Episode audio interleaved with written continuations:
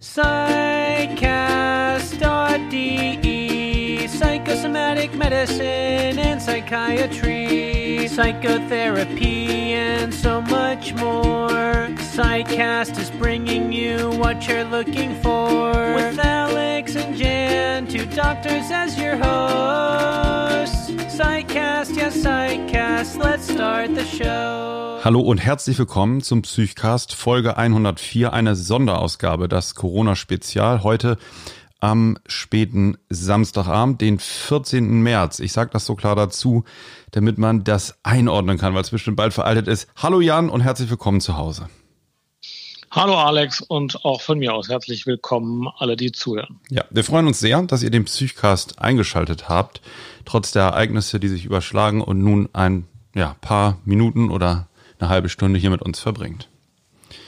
Jan, vielleicht sagst du noch mal eben, warum wir uns jetzt entschieden haben, kurzfristig zu melden und ja, vielleicht auch schauen in losen Abständen, so ein bisschen für uns aus unserer Psychosicht auch einzuordnen, was so passiert.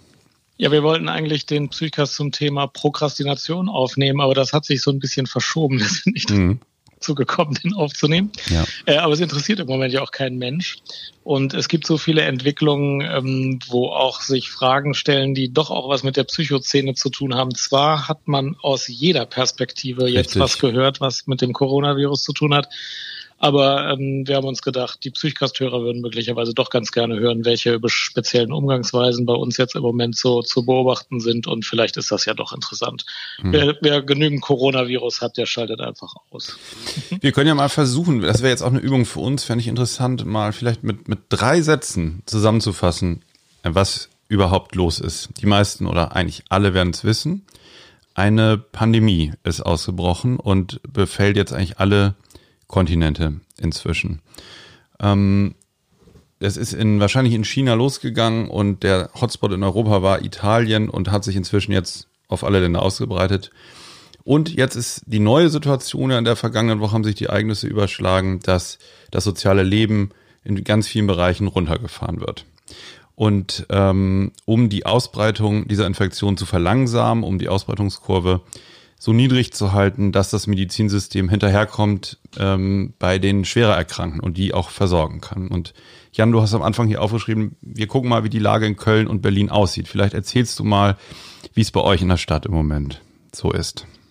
Ja, also wir hatten vor einer Woche ungefähr die erste Schulschließung. Ähm, da war nämlich äh, jemand aus dem Kollegium positiv getestet und da sind schon Kinder in häusliche Isolierung geschickt worden äh, und haben jetzt ja äh, wie ganz Nordrhein-Westfalen und eigentlich das ganze Land äh, die Schulen geschlossen. Ähm, wir haben hier, glaube ich, 50 positiv getestete Fälle und im Straßenbild merkt man noch nichts. Und soweit ich das höre, merkt man auch in den Kliniken jetzt noch nicht besonders viel. Aber du hast es eben in der Einleitung schon gesagt, äh, die Zunahmen sind im Moment ja exponentiell. Das heißt, wir haben eine Situation, wo wir befürchten, dass wir jetzt zwar noch nicht unglaublich viele haben, aber in zwei, drei Wochen sehr viele Kranke. Aber das Straßenbild hier sieht hier noch sehr ruhig aus. Ich war heute Morgen joggen, da waren hauptsächlich Leute mit kleinen Kindern und Hunden. Ansonsten ist ruhig. Hamsterkäufer haben wir nicht. Also bislang sieht hier alles noch sehr geordnet aus. Eine Frau mit Maske habe ich gesehen. Der Rest, äh, der Rest der Leute ging heute ohne Maske einkaufen und war ganz ruhig. Wie sieht's in Berlin aus? Ja, in Berlin sieht's erstmal ganz ähnlich aus. Heute ist ja gutes Wetter und der Virologe der Nation, Christian Drosten, hat ja empfohlen, heute möglichst rauszugehen, weil draußen das Risiko einer Verbreitung auch sehr viel geringer ist. Mit Atemschutzmasken ist hier keiner unterwegs. Es gibt ja auch eigentlich keine. Ja. ähm, ja, ansonsten äh, ist sozusagen von den Maßnahmen, also was du so beschrieben hast, es gab in der vergangenen Woche sechs Schulschließungen in Berlin und zwei geschlossene Kindertagesstätten, weil da ähm, Fälle von Erkrankungen dann nachgewiesen wurden. Und um die zu verhindern, dass in eine Schule oder eine Kita so ein absoluter Hotspot wird, eben der Betrieb dann da beendet wurde. Ja, ansonsten ähm, sieht man jetzt draußen viel, viel weniger, als was man so über die Medien mitbekommt und auch über die Pressekonferenzen oder über das Robert-Koch-Institut. Und da ist es schon so, dass Berlin mit einer geringen Zahl anfing und auch spät die erste Infektion hatte, also deutlich nach euch, in NRW auch.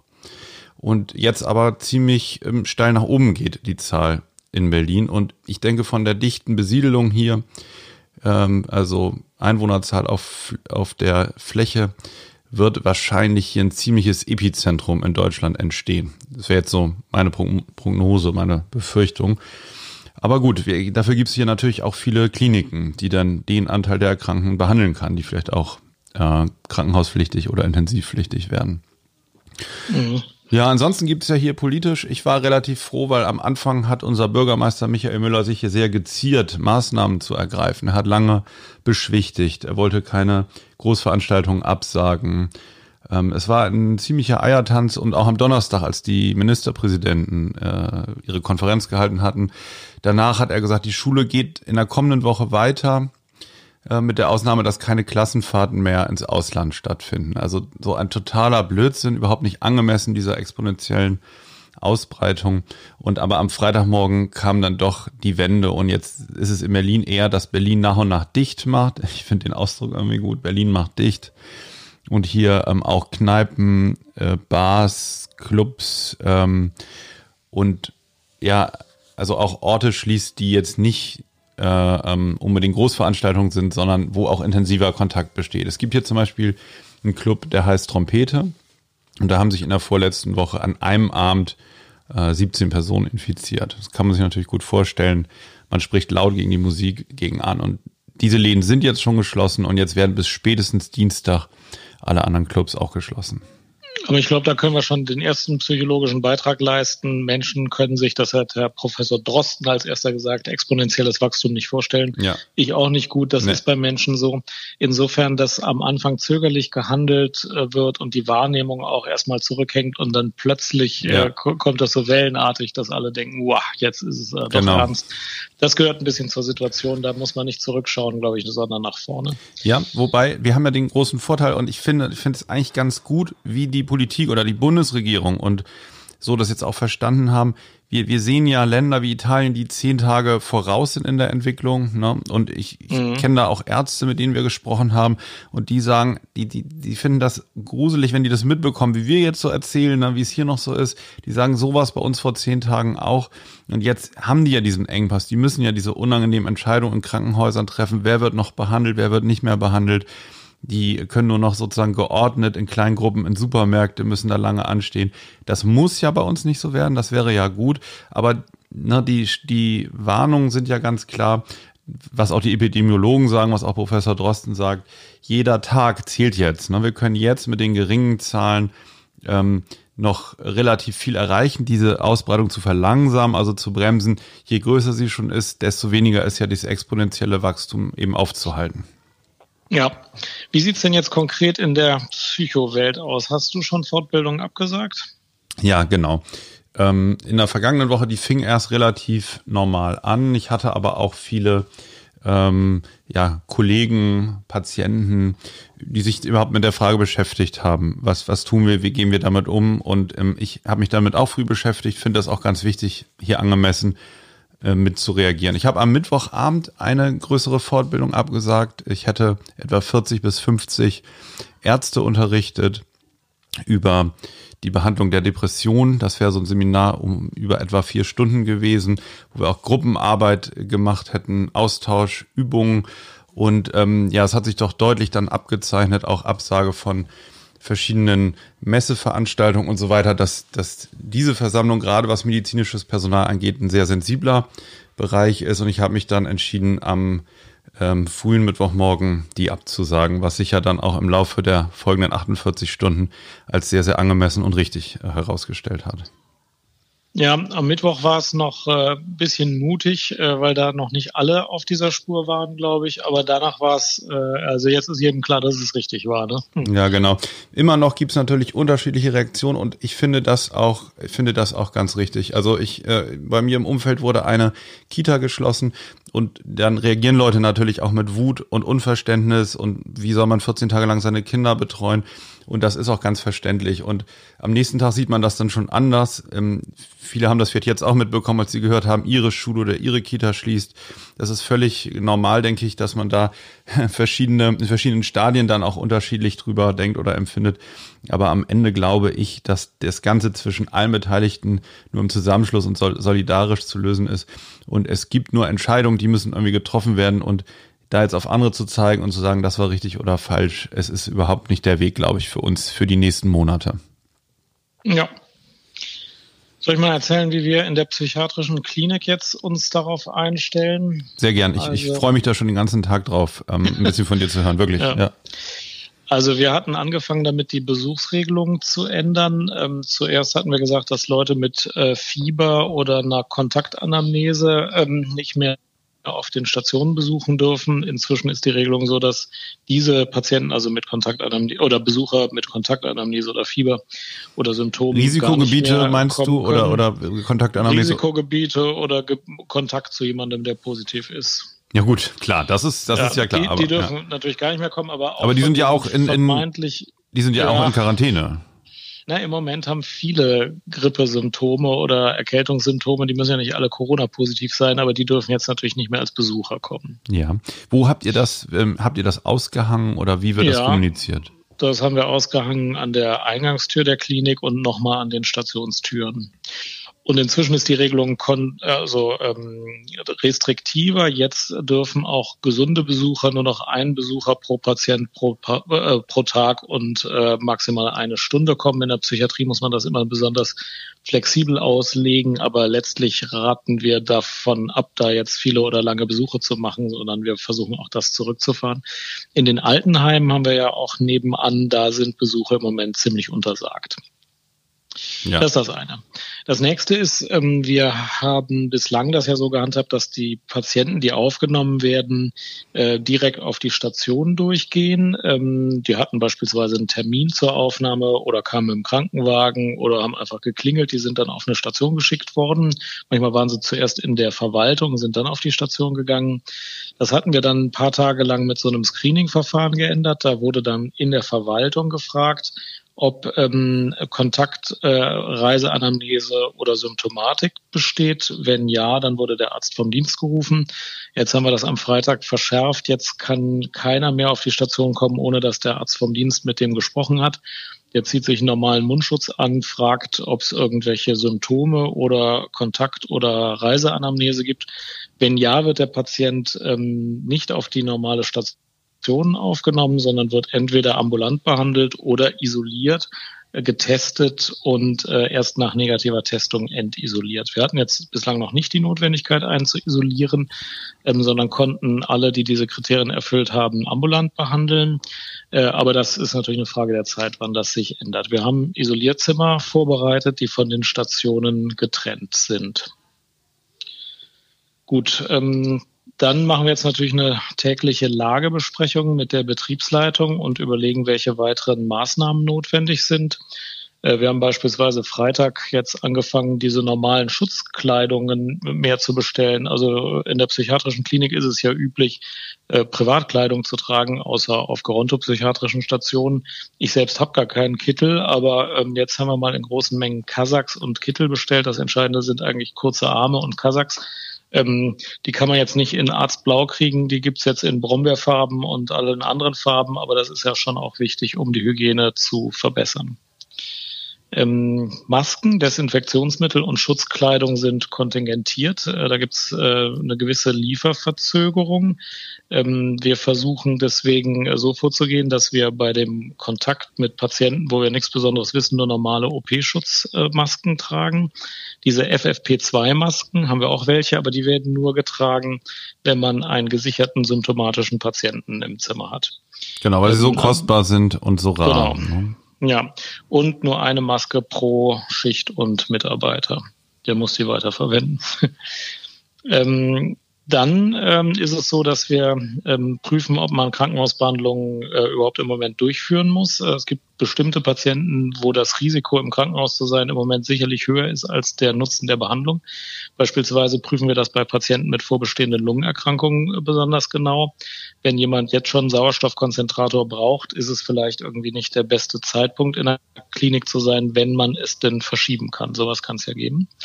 Ähm, und auch bei anderen geplanten Behandlungen prüfen wir strenger, ob das nötig ist auch um ein bisschen Platz zu schaffen. Jetzt rechnen wir nicht damit, dass wir Corona-Patienten unbedingt behandeln müssen. Aber es kann natürlich sein, dass wir in die Situation kommen, Patienten, die bei uns schon sind, isolieren zu müssen. Dann brauchen wir mehr Zimmer und haben Personalproblem. Und deswegen wollen wir äh, ein bisschen Luft uns verschaffen.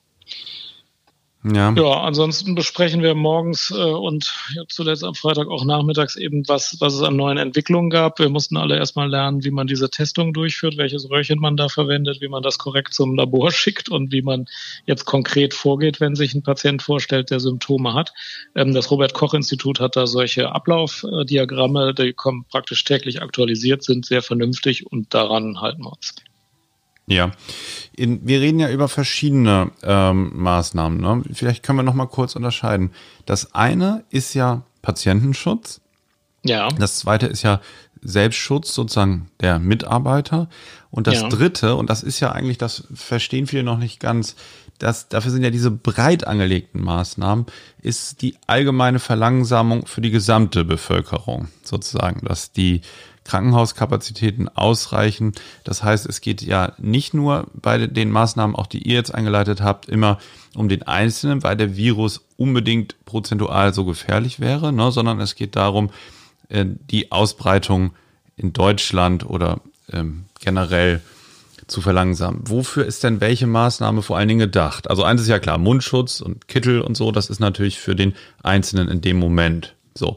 Gibt es auch Dinge, die ihr macht, sozusagen, um einfach die allgemeine Verbreitung zu drosseln? Nee, also diese Maßnahmen, die ich jetzt genannt habe, sind schon zum Schutz der Patienten, die da sind und vor allem dafür da, dass das Krankenhaus weiter funktioniert funktioniert auch in den nächsten Wochen und Monaten. Ja. Denn auch psychiatrische Krankenhäuser sind, sind wichtig in so einer Krise und müssen ja weiter funktionieren. Eben. Und wenn jetzt einfach da alle infiziert wären, sowohl die Patienten als auch die Mitarbeiter, dann wäre es schwierig, den Betrieb aufrechtzuerhalten. Mhm. Ich glaube, diese Flatten the Curve Sache, das sind wirklich mehr die Sachen, die die Bundesregierung da ver verhängt, äh, die, die ähm, die Ver Verbote oder ähm, Empfehlungen, keine größeren Veranstaltungen zu besuchen, äh, die Schulschließung, das sind die, um für die gesamte Bevölkerung einen Nutzen zu schaffen.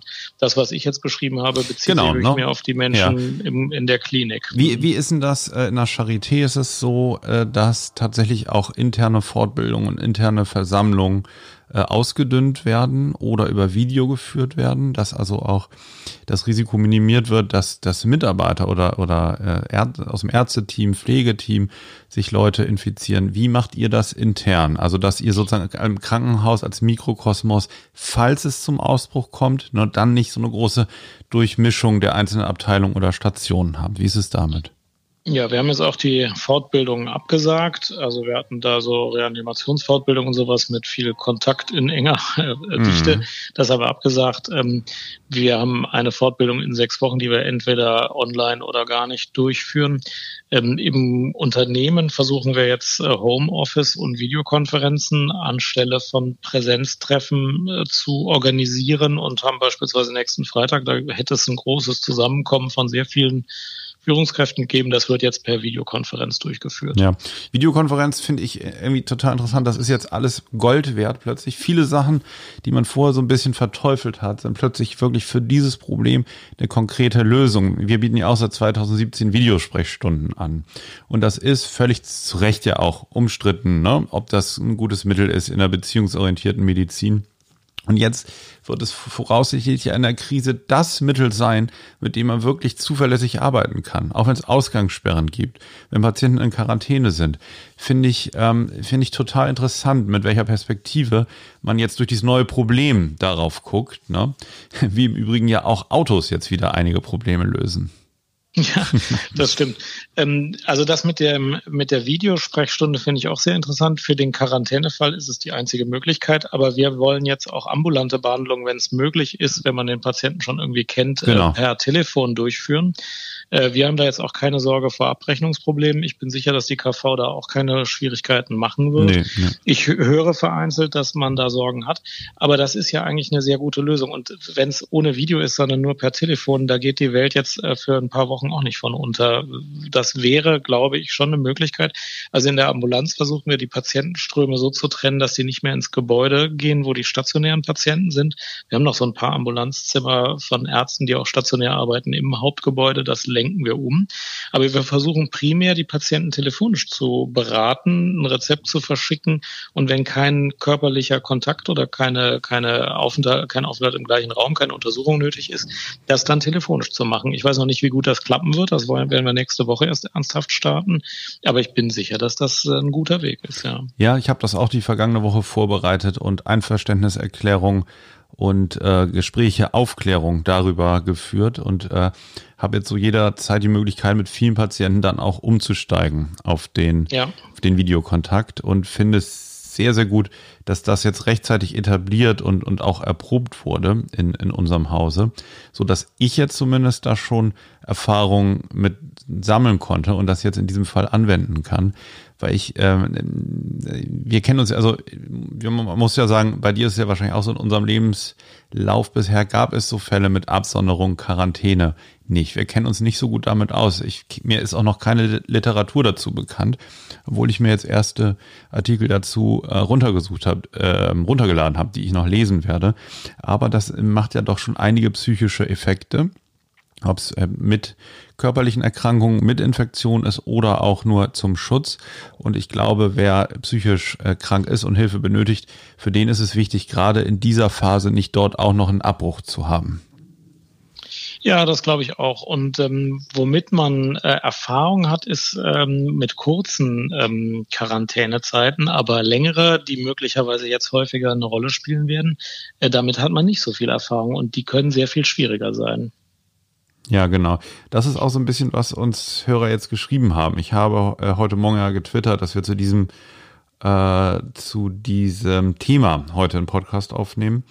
Und ähm, jetzt schrieb zum Beispiel ähm, eine Hörerin, dass ähm, weniger Mobbing stattfindet. Die, die, ihre Patienten hätten jetzt in den vergangenen Tagen keine ähm, Eheprobleme mehr und hätten vielmehr jetzt so eine archaische Angst und ähm, machen deswegen auch Hamsterkäufe und, und machen dann verschiedene Dinge, die vielleicht nicht rational sind und ähm, ja, sind also beschäftigen sich einfach ähm, sehr damit und deswegen wäre es wichtig, schreibt sie eben auch, dass man in Kontakt bleibt und jetzt nicht Therapien irgendwie drei Monate pausiert. Äh, ja, genau, sondern, sondern auch in dieser Situation eben unter Schutz der Patienten was anbieten kann. Das ist ja der andere Punkt. Vertrauen kann ja auch verloren gehen, wenn man jetzt sagt, naja, kommen Sie halt weiter, wie bisher ist ja alles ganz normal. Und Patienten haben ja auch ein sehr unterschiedliches Risiko, ganz real und auch ein unterschiedliches Risikoempfinden. Und da finde ich, ähm, ist, glaube ich, diese Videosprechstunde, wir werden sie dieses Jahr tatsächlich, glaube ich, gut nutzen können und müssen. Mhm. Ja.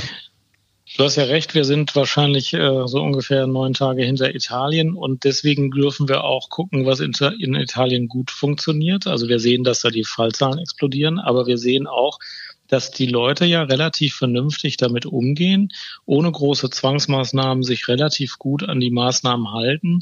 Und ähm, es ist ja heutzutage wirklich leicht möglich, per Telefon und auch per Videochat in Kontakt zu bleiben. Und man muss ja auch nicht äh, wirklich jetzt alleine sein. Man kann ja schon in der Familie zusammen sein. Und ähm, in Italien sieht man bislang noch nicht, dass das ein unlösbares Problem zu sein scheint. Also davon hört man zumindest nichts. Okay, da liegen mir jetzt ganz andere äh, Erfahrungsberichte vor von zwei Kollegen in Italien. Die sagen ja, nämlich, das große die? Problem in Italien ist, was wir in Deutschland mit Glück nicht so stark erreichen werden, dass die Italiener sich kaum an die Vorgaben gehalten haben.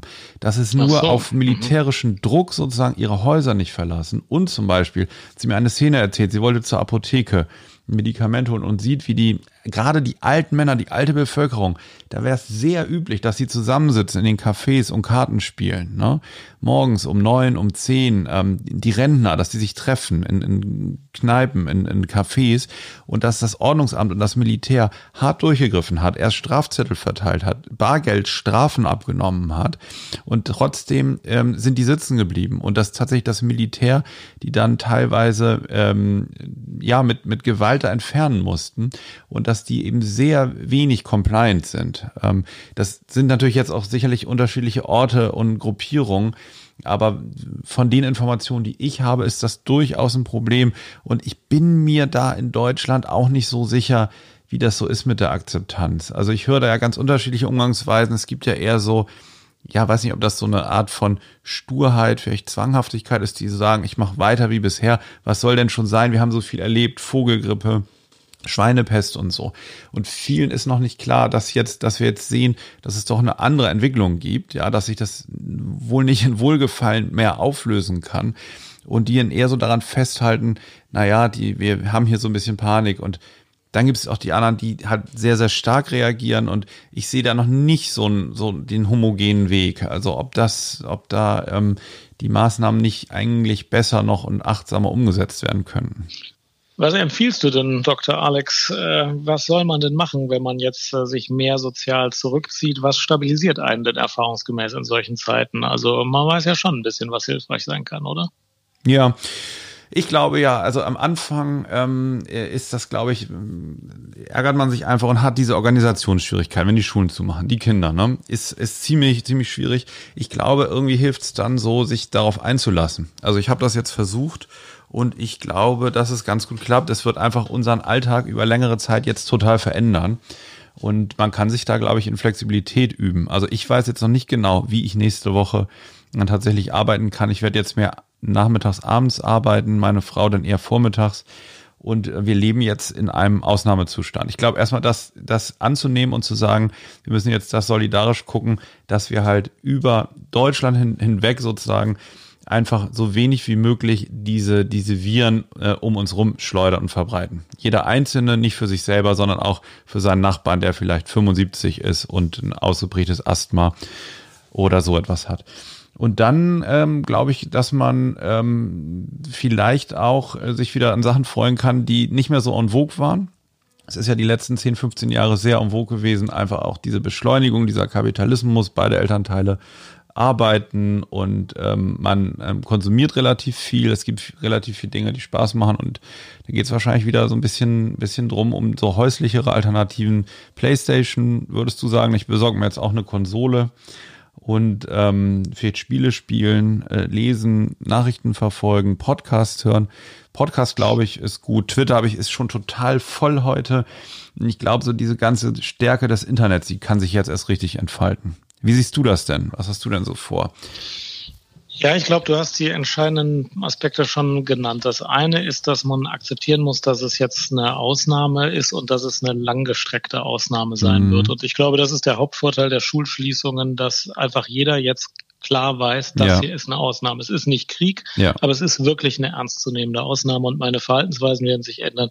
Und ich werde auch nicht alles machen können, was ich mir eigentlich geplant hatte, was ich eigentlich mir vorgenommen hatte zu machen. Und man muss wirklich gucken, dass man die Ausbreitung des Virus aufhält. Das versteht ja, glaube ich, auch jeder, aber da muss man auch wirklich sein individuelles Verhalten anpassen. Das Zweite ist schon auch, äh, um da gesund und stabil zu bleiben, ist, dass man auch ein paar Routinen beibehalten sollte, nämlich möglichst alle, die gehen. Ja, also mhm. ich habe mir heute Morgen auch die Frage gestellt, habe ich denn jetzt Lust, laufen zu gehen? Und dann dachte ich mir, ich kann jetzt nicht sechs Wochen nicht laufen gehen. Ja, das, dann werde ich auch wahnsinnig. Und es spricht ja auch nichts dagegen, laufen zu gehen. Und man kann schon, äh, um stabil zu bleiben, also Leute in Krisen bleiben unter anderem dadurch stabil, dass sie ihre Routinen nicht aufgeben, die sie nicht aufgeben müssen und Sachen machen, die ihnen, die sie auch sonst gemacht hätten. Also was ich noch weitermachen kann, mache ich natürlich auch weiter. Gut, bei uns ist es einfach, wir arbeiten auch unsere Arbeit weiter. Viele machen das im Homeoffice, manche können das nicht und haben dann auch noch finanzielle Sorgen. Aber was man weitermachen kann, soll man auch weitermachen, finde ich. Und der nächste Punkt ist, äh, ist wirklich diese Chance, wenn man jetzt mal Zeit hat, ein bisschen zur Ruhe zu kommen, man ist ja dazu gezwungen, äh, dann soll man auch das Beste draus machen. Ich ja. sehe das wie du. Dann soll man mhm. sich jetzt einfach mal einen verdammten Krimi laden und den einfach mal lesen, äh, wenn man, wenn man eingekauft hat und sich mit allen unterhalten hat und das soll man tun und auch mit seinen, seinen älteren Verwandten und so soll man sehr viel telefonieren jetzt. Ja. Ähm, aber wenn man das alles gemacht hat, dann ist der Tag noch nicht rum und dann, äh, wenn man dann auch noch joggen gewesen ist, dann kann man sehr wohl den Krimi lesen und mal ein bisschen entschleunigen. Ähm, es ist ja wirklich so, dass wir deswegen nicht rausgehen, um andere nicht zu gefährden und auch um uns nicht zu gefährden. Aber wenn wir Glück haben, sitzen wir gesund in der Wohnung und dann muss man jetzt auch nicht ähm, die Zeit äh, einfach nur mit Trübsalblasen verbringen. Das ist ja, das kann auch eine wertvolle Zeit sein. Und wenn man das Glück hat, nicht krank zu werden, dann ist ja, dann ist das ja gut. Hm, genau. Dann kann man natürlich noch gucken, je nach Kräften, was man irgendwie vielleicht noch äh, beitragen kann, außer jetzt äh, dieses Social Distancing. Das ist ja, was jeder einfach ab sofort machen kann. Wir gehen nicht mehr so ran äh, an andere, ne? versuchen einfach nicht nur für uns, sondern für alle so wenig wie möglich den Keim zu verbreiten. Ich habe jetzt noch so mhm. überlegt, was könnte ich vielleicht noch machen. Mit dem Mikrofon kenne ich mich aus. Ich werde jetzt einfach nochmal, ähm, da haben die dringend Ärzte gesucht, in dieser Hotline von der Senatsverwaltung ähm, da brauchen die Ärzte, die, die sozusagen für Anrufer sagen, was sie jetzt als nächstes machen sollen, wenn sie Symptome haben. Da gibt es dann so ein paar Guidelines. Da werde ich jetzt am Montag angerufen, ähm, dass ich da am Wochenende, wenn die hauptamtlichen Ärzte nicht da sind, einfach da so sechs Stunden Schichten oder so mal aushelfe. Das finde ich ganz okay, wenn meine Frau auf die Kinder aufpasst. Und ähm, da muss man ja auch noch gucken, was in den nächsten Wochen so noch je nach Berufsgruppe gebraucht wird, ne? was man vielleicht auch beitragen kann ich glaube, dass wir diese Krise in Deutschland ganz gut überstehen können und es setzt ja auch andere Prioritäten und in bestimmten Punkten kann es uns ja auch stärken. Ich denke, es wird tatsächlich die Welt und unser Zusammenleben hier etwas verändern, was vieles angeht. Ähm, es wird so ein bisschen vor der Corona-Krise und nach der Corona-Krise geben und da können wir jetzt, glaube ich, ganz viel mitgestalten, wie die Zeit danach wird. Ja, dann soll man noch die Hygienemaßnahmen im engeren Sinne nicht vergessen. Hände mit Seife waschen und seinen Kindern immer wieder erklären, dass das sinnvoll ist. Ähm, was man im Moment noch nicht trägt, sind Gesichtsmasken, also Mundschutzmasken. Das ja. sehen wir in Italien, aber bei praktisch allen. Das ja, wird das wahrscheinlich wird, auch bald Die müssen kommen. noch produziert werden, glaube ich. Ne? Ja, ja. ja, ja, also es ist schon so dieses Verzögern. Ich finde das ganz gut. Also wenn man dann genügend Testkapazität, genügend Masken, genügend Desinfektionsmittel hat, ja. ist alles auch nochmal ein bisschen einfacher. Aber gut, bis dahin weiß man ja, was man mit einer Grippe zu tun hat. Hände waschen, Abstand halten ist schon ausreichend. Diese OP-Maske bringt nicht übermäßig viel. Wenn einer einen anhustet, bringt die gar nichts. Äh, die ist mehr, wenn man selber krank wäre, sinnvoll. Also genau. Also die ist eh ein bisschen Deko und Gewissensberuhigung. Was was bringt, ist eben keinen Kontakt äh, haben und das kann man ja auch vermeiden. Naja. Hm. Ja gut, wir sind noch ein paar Fragen gefragt genau. worden. Vielleicht ähm, gucken wir mal so ein paar Sachen nochmal eben neben äh, an. Also zum Beispiel schreibt eine Hörerin bei Twitter, ich erlebte heute Gedränge äh, bei den dauerhaft haltbaren Lebensmitteln. Menschen türmen Einkäufe in Einkaufswagen letztlich, um für sich zu sorgen. Zugleich verletzen sie die Regel Abstand halten und brachten sich selbst und andere in Gefahr. Wie ist dieser Widerspruch psychisch zu erklären? Naja, gut. Das finde ich jetzt gar nicht so schwierig. Ich meine, das ging ja los, als die ersten Fälle von äh, Infektion mit dem neuen Coronavirus in Deutschland waren, waren ja die Supermärkte leer gekauft. Die Leute gucken natürlich, die sehen, was ist in China passiert. In China haben die Leute wochenlang Ausgangssperre gehabt und ähm, der, der eben Vorräte zu Hause hatte, musste weniger dann buhlen um diese gelieferten Lebensmittel, die zu den Häuserblocks kamen. Ich glaube, das ist eine relativ normale menschliche Reaktion. Ich sehe da gar nicht so diese Boshaftigkeit drin. Ich glaube, das ist einfach dem geschuldet, dass die Leute sagen, ich bereite mich vor. Ich möchte halt für den Ernstfall was da haben. Ich kann mir das vielleicht dann erlauben. Und gut, jetzt wissen wir ja, ja. es ist jetzt solidarisch auch was stehen zu lassen, aber ja, hm. ich glaube auch, das wird kein Problem. Es ist ja nicht wirklich äh, ein Mangel Gibt an ja keine Knappheit. Genau. Da. Das heißt, wenn jetzt jeder sich da 15 Stück gekauft hat, äh, dann irgendwann denkt er sich wahrscheinlich, jetzt brauche ich auch keine 16. Und dann wird, wird das wieder nachgeliefert. Wenn es wirklich eine Knappheit gäbe, gäbe es auch ein Ressourcenverteilungsproblem. So wird das nicht auftreten. Vermute ich jedenfalls, ist das in Italien kein Problem gewesen. Und ich hoffe mal, dass das im Rest Europas dann auch kein Problem wird. Aber dass man in dieser Welt verhungert, da muss schon mehr passieren. Also jedenfalls jedenfalls in Europa. Das, äh, da, da mache ich mir keine großen Sorgen. Genau, Marie fragt sich, warum sind manche Veranstalter immer noch nicht bereit, ihre Veranstaltung mit viel Austausch abzusagen? Zum Beispiel ein, ein Kongress beschreibt sie da, der ist am 20. bis 23. Das ist jetzt kommende Woche. Und der ist aufgrund keiner Behörde, also wegen fehlender behördlicher Vorgaben auch nicht eingeschränkt. Ja, und das finde ich auch, das finde ich teilweise schon echt zynisch, wenn also Veranstaltungen, weil sie jetzt nicht unter eine der Auflagen fallen, irgendwie auf Biegen und Brechen durchgeführt werden und es noch nicht mal den Teilnehmern freigestellt wird.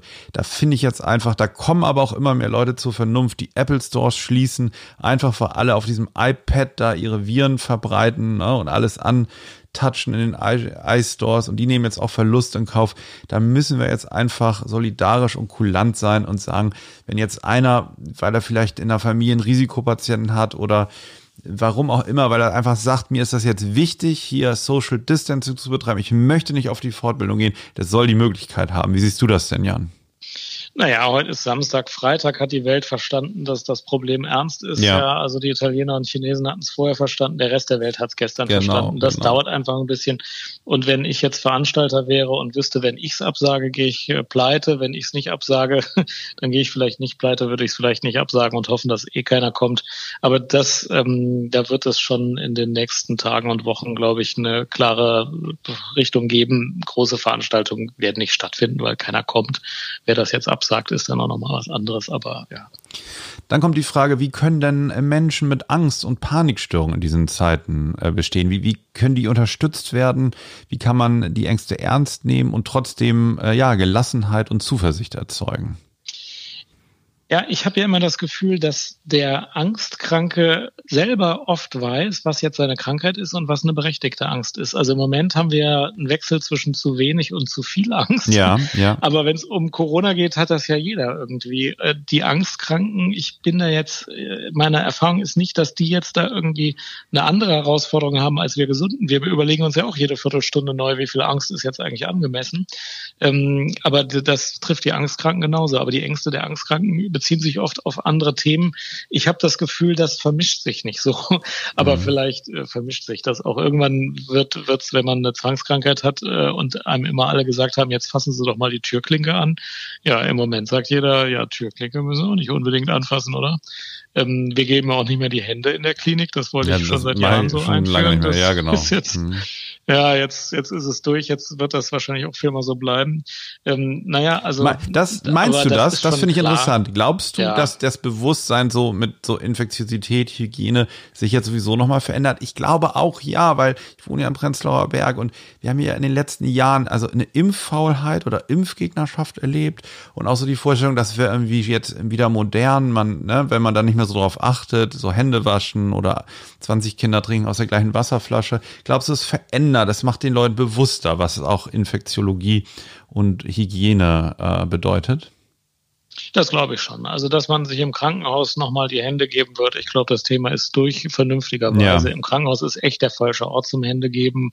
Irgendwie hatte sich das noch so durchgezogen. Wobei in England habe ich gehört, äh, machen die ja schon seit Jahren nicht mehr. Ähm, das, glaube ich, ist so. Und ähm, ich, ich, ich meine, das ist jetzt unsere aktuelle Problematik. Irgendwann kommen dann vielleicht Dioxine im Grundwasser oder radioaktive Strahlung oder so. Der Umgang mit Gesundheit wird sich schon ändern und diese schwer erkennbaren globalen schwer einschätzbaren Gefahren. Damit müssen die Menschen irgendwie lernen, umzugehen. Es ist aber so schwierig, dass man das kaum kann. Aber ich glaube, dass diese Themen stärker werden. Und wie gleichgeschaltet die Welt hier reagiert, was auch positiv ist, ja, wie gleichgeschaltet die Welt auch Maßnahmen ergreifen kann, die sinnvoll sind, das ändert, glaube ich, unser Bewusstsein. Also Globalisierung wird sehr kritisch gesehen und äh, manche sagen jetzt, das ist der Foreign Virus, ja. ähm, was natürlich Quatsch ist, ne?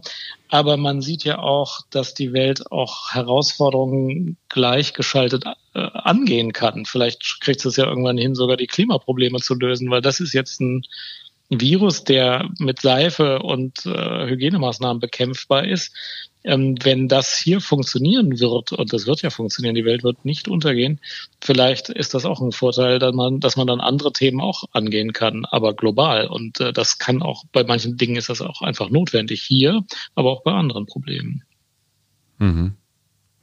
Ja. Gut, wie, also dann hat noch ähm, Alice die Frage, panische Kinder, das beschäftigt mich. Wie kann ich Schüler zum Beispiel beruhigen, die Angst haben, ihre Eltern oder jemanden in ihrer Umgebung zu verlieren an, an der neuartigen Erkrankung? Ja, das ist eine sehr komplexe Frage. Ne? Ja, also da wollen wir eigentlich einen Kinderdoc fragen. Ne? Den müssen wir einen Kinderdoc fragen. Erstens ist die Angst nicht komplett irrational, also es sterben ja Menschen. Ja. Äh, zweitens sind Kinder je nach Alter sehr unterschiedlich und auch je nach Temperament und ähm, äh, da kann man, glaube ich, keine, keine ja. flache Antwort Ich sage gleich einmal, wie ich es mache trotzdem, als flache ja. Antwort, hemdsämmelige Antwort. Ja. Ähm, auf jeden, ja genau, jetzt wollte ich gerade noch, was, was sagtest du gerade noch mal eben davor? Ähm, ja, fällt mir gleich wieder ein. Also ich mache es so, ähm, dass ich denen relativ viel erkläre. Also die kriegen das ja eben mit. Hier laufen manchmal irgendwie Nachrichten und sowas. Und ich, ich versuche denen das zu erklären ich bin eigentlich überrascht, ähm, wie die das auch verstehen. Also die sagen ja, es gibt nur so und so viel Krankenhausbetten und die reichen nicht, wenn jetzt alle krank werden. Und deswegen machen wir jetzt alles langsamer. So. Ja. Und, ähm, und ähm, dass, ne, dass auch viele auch vielleicht nicht so oder, oder dass viele nicht so stark krank werden. Also ich glaube, da kann man immer nur erklären. Und je nach Alter, das stimmt, das ist komplex, aber ich finde doch überraschend, man kann ja jetzt nicht dran vorbeischauen, die Kinder merken ja, dass die Schule zu ist.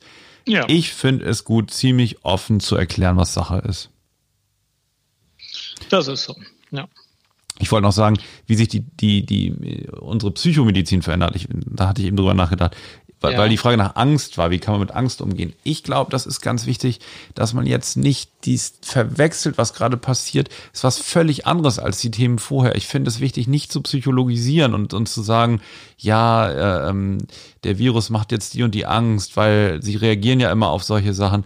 Ich finde das jetzt wichtig, einfach ernst zu nehmen. Es ist adäquat, wie du schon gesagt hast, es ist eine angemessene Angst und wir, das ist jetzt vielmehr ein, ein Zusammenstehen als vielleicht vorher. Also dass man sich einfach ähm, ja mit, dass man sich auf Augenhöhe begegnet und eben mit diesen Herausforderungen, dass man die annimmt. Das ist, wird vielleicht auch manche psychotherapeutischen Behandlungen einfach in ihrer Ausrichtung in dieser Phase zumindest eine Zeit verändern. Und ähm, ich denke, es wird, wird sich auch einiges an Symptomatik und, und Belastung der Patienten verschieben, ne? hin zu vielleicht vorher ja, Neurosen, bestimmten Konflikten und jetzt schaltet man eher in Krisenmodus. Das war ja auch in, in, in anderen Phasen so und das ist ja durchaus auch in der Literatur beschrieben, das ist ja etwas völlig Normales. Ja. Welche Quellen benutzt du, um dich informiert zu halten? Also ich äh, höre wirklich mit, mit Begeisterung den Podcast von Christian Drosten, dem Chef-Virologen der Charité. Brauche ich nicht zu erwähnen, jeder kennt ihn wahrscheinlich, hat auf NDR Info täglich den Podcast Coronavirus Update glaube jetzt am Wochenende nicht, aber äh, Montag wieder. Ja.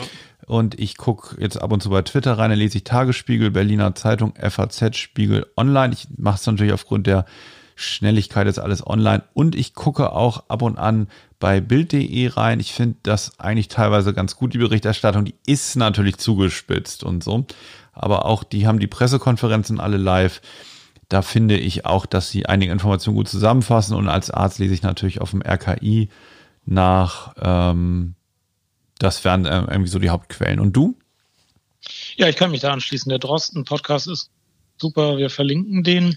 Ich habe noch eine Quelle, die verlinke ich auch. Mark Henley trägt die Zahlen der Erkrankten und Toten auf. Da sieht man, dass wir alle noch in der exponentiellen Wachstumsphase sind der ja. Zahlen und halt ein paar Tage hinter Italien. Ähm, mhm. Und wenn wir nichts tun, geht's geht's so weiter. Äh, das lässt uns natürlich keine Prognose treffen, aber es lässt uns erkennen, wir müssen was tun, damit es nicht so weitergeht. Ähm, und sonst nehme ich die gleichen Quellen, die du da auch genannt hast. Ähm, ich versuche auch, ähm, wenn ich dann wieder eine halbe Stunde gelesen habe, was ich vielleicht dreimal am Tag mache, dann auch mal wieder drei Stunden nichts zu lesen. Ja. Das fällt mir schwer, aber es ja. ist, glaube ich, für die psychische Gesundheit sinnvoll. Genau, nach den drei Stunden bist du fassungslos, was es alles für neue Meldungen gibt. das, ähm, das war jetzt, finde ich, die zweite. Hälfte der Woche wirklich, ähm, wirklich extrem. Und ja, ich, ich denke, da gibt es auch viel zu beobachten. Jetzt Frage an dich, Jan, möchte ich wirklich wissen, ne? Welche Konsole besorge ich mir noch schnell? Ja, die PlayStation 4. Die, die Spieler haben eine PlayStation 4, das ist auch richtig so. Ich habe eben auch was gespielt, so ist richtig. Ist es nicht für Machst die Kinder, was ist mit den Kindern dann mit Nintendo Switch? Ja, die Kinder mögen die Nintendo Switch gerne. Die Switch ist auch schön. Ja. Ja. Also soll ich, ja, kann ich auch nehmen, ne? Und dann Mario Kart 8 oder? Ja, Mario Kart 8 und das mit den Kindern spielen und Mario Party. Gut, Mario ich habe mich Party. entschieden, kauf für diese ja. Zeit ich jetzt glaube, die Switch. Für die Kinder, für die Kinder besser. Ja, ne, genau. Switch und vier Controller mhm, und ja. los geht's. Ja, gut. Ich kümmere mich drum. Aber ich werde sie lieber online, online klicken. ähm, Jan, wir können ja nach Verfügbarkeit, ähm, werden wir uns, denke ich, nochmal melden, wie wir, wie wir Zeit kriegen, wie wir das schaffen. Ich würde euch mal bitten zu Hause, wenn ihr Lust habt, schreibt gerne mal in die Kommentare oder auf Twitter, wie ihr jetzt die Zeit mit dem runtergefahrenen Sozialleben so verbringt, was ihr so macht. Ich glaube, da kann es ein bisschen Austausch noch geben, äh, Tipps und so weiter, äh, was es alles so zu tun gibt jetzt in, in diesen besonderen Zeiten. Alles klar. Bleibt gesund, haltet hm. euch an die Regeln, helft den anderen und bis bald. Bis bald, euer Psychcast. Tschüss. Tschüss. Stopp. Fertig.